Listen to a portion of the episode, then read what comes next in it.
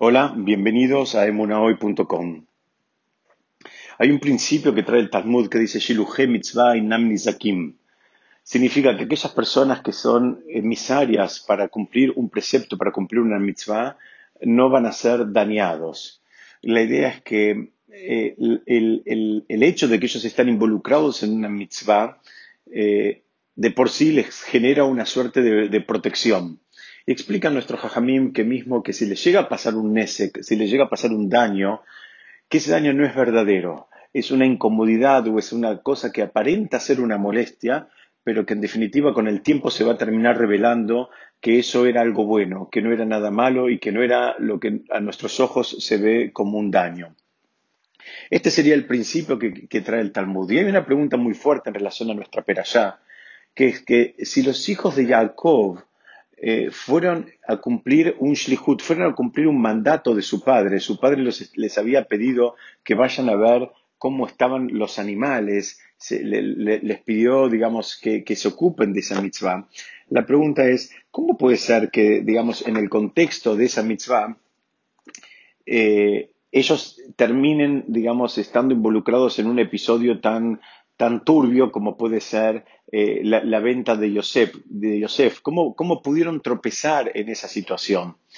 Digamos, ese sería el planteo de la pregunta. Si ellos estaban en una mitzvah, ¿cómo es que la mitzvah no los terminó protegiendo? Y, para explicar esto, nos estamos basando en un, en un shiur que recibimos del rabbi Shayau Pinto, y él, eh, a su vez, cita eh, un versículo y una particularidad que tiene la Torah al escribirlo, eh, que lo vamos a tratar de ver de dentro. Hay, hay, un versículo, estamos parados en el capítulo 37 de Breshit, el versículo 12, y, dice así, et bien La traducción sería, y fueron los hermanos a ver al, al, ganado, a los animales de su padre en la tierra de Shem.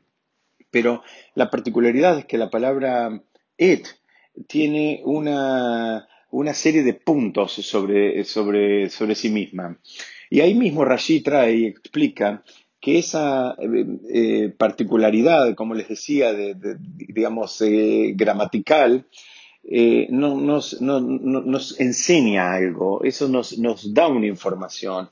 Y esa información es que esa palabra es como si no existiera, es una palabra que la tendríamos que sacar, como que, eh, digamos, tendríamos que leer la oración sin, eh, sin considerar esa palabra.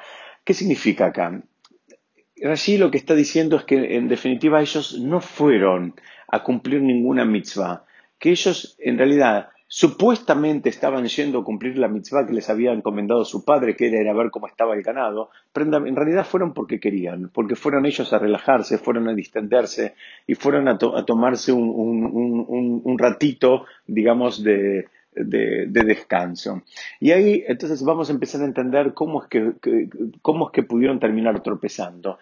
¿Por qué? explica Rashi y así explica también el rabbi Shayo Pinto, como les dije hace unos minutos. Ellos en realidad eh, estaban haciendo, se estaban ocupando de su propia agenda, se estaban ocupando de sus propias necesidades, de sus propias, eh, digamos, eh, estaban actuando de acuerdo a sus propias motivaciones. Y por más que estaba toda esa actividad enmascarada en una supuesta mitzvah de honrar un pedido de su propio padre, dice, bueno, si eso no es genuino, este enunciado que hace el Talmud, que dice que aquella persona que está, digamos, eh, en, un shlihut de una mitzvah, que está siendo, digamos, eh, emisario para cumplir una mitzvah, o que se está ocupando mismo de la mitzvah, porque a veces la, mitzvah requiere un, traslado, una dedicación, entonces la persona va de un lugar a otro a hacer una mitzvah, dice, como está, eh, digamos, ocupado o está eh, con, con, un objetivo concreto de hacer una mitzvah, la mitzvah lo protege. Y así explica Rashid, dice, acá no los protegió, no los protegió porque ellos no estaban haciendo ninguna mitzvah, ellos en realidad estaban yendo a descansar, eh, insisto, enmascarado en una supuesta mitzvah. La pregunta que nos podemos hacer todos nosotros es ¿para qué nos sirve saber este concepto? Es un concepto así interesante, está muy bien, la mitzvah cuando estás ocupándote de la mitzvah te protege, si no es una mitzvah no te protege y ahí entendemos por qué tropezar.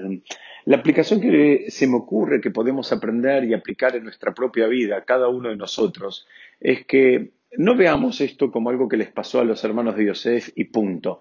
Esto es algo con lo cual podemos tropezar todos y cada uno de nosotros. Muchas veces eh, nos involucramos en instituciones o en causas supuestamente enarbolando las banderas de esas causas, cuando en realidad nosotros también tenemos nuestra propia agenda.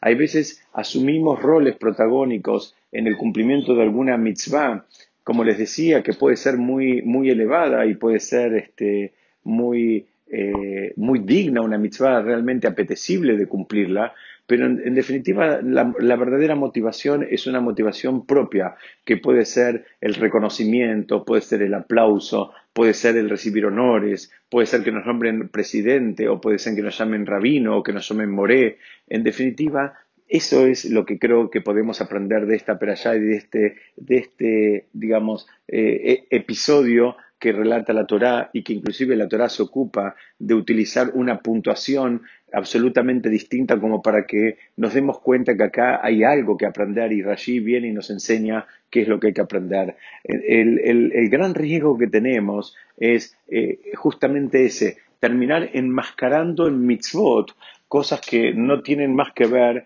que tratar de saciar nuestros propios deseos que eh, como un primer paso no estaría del todo mal, porque en definitiva a veces la mitzvah se termina cumpliendo, pero sabemos y estudiamos en otras oportunidades que mm, el nivel más alto al cual debemos aspirar es el nivel de absoluta honestidad.